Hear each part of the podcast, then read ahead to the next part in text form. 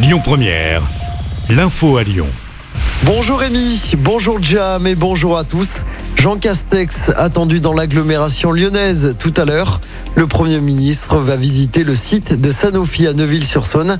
Il va notamment annoncer un investissement majeur de Sanofi sur la technologie ARN.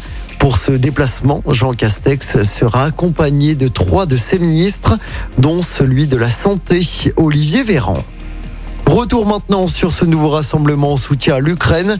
Ça s'est passé hier après-midi sur la place Bellecour à Lyon. Plus de 2 millions de plus que la semaine dernière.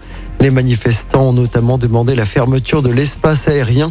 Moscou a annoncé ce matin que plusieurs couloirs humanitaires vont être ouverts aujourd'hui, mais aussi un cessez-le-feu pour négociations sont prévus aujourd'hui entre l'Ukraine et la Russie. Les suites maintenant de l'incendie d'hier après-midi à Saint-Priest. Plus de 80 pompiers ont été mobilisés pour une climatisation. Un grand panache de fumée était bien visible dans une bonne partie de l'agglomération lyonnaise. Aucun blessé n'est à déplorer. En revanche, il y a beaucoup de dégâts matériels. Les raisons du signe politique, la campagne présidentielle se poursuit. Hier, Marion Maréchal a officialisé son soutien à Éric Zemmour. De son côté, Jean-Luc Mélenchon était en meeting à Lyon. Le candidat de la France insoumise, personne à la Croix-Rousse. Dans l'actualité également, une grande collecte de sang organisée aujourd'hui et demain au Palais de la Bourse dans le deuxième arrondissement, alors que les stocks sont au plus bas en ce moment. Le pass vaccinal, attention, est obligatoire.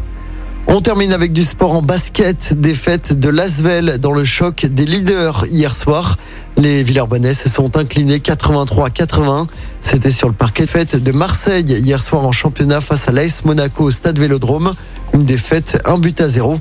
À l'issue de la 27e journée de Ligue 1, l'Olympique lyonnais est 9e à 6 points du podium. L'OL qui jouera dimanche après-midi face à Rennes. Écoutez votre radio Lyon Première en direct sur l'application Lyon Première, lyonpremiere.fr et bien sûr à Lyon sur 90.2 FM et en DAB+. Lyon Première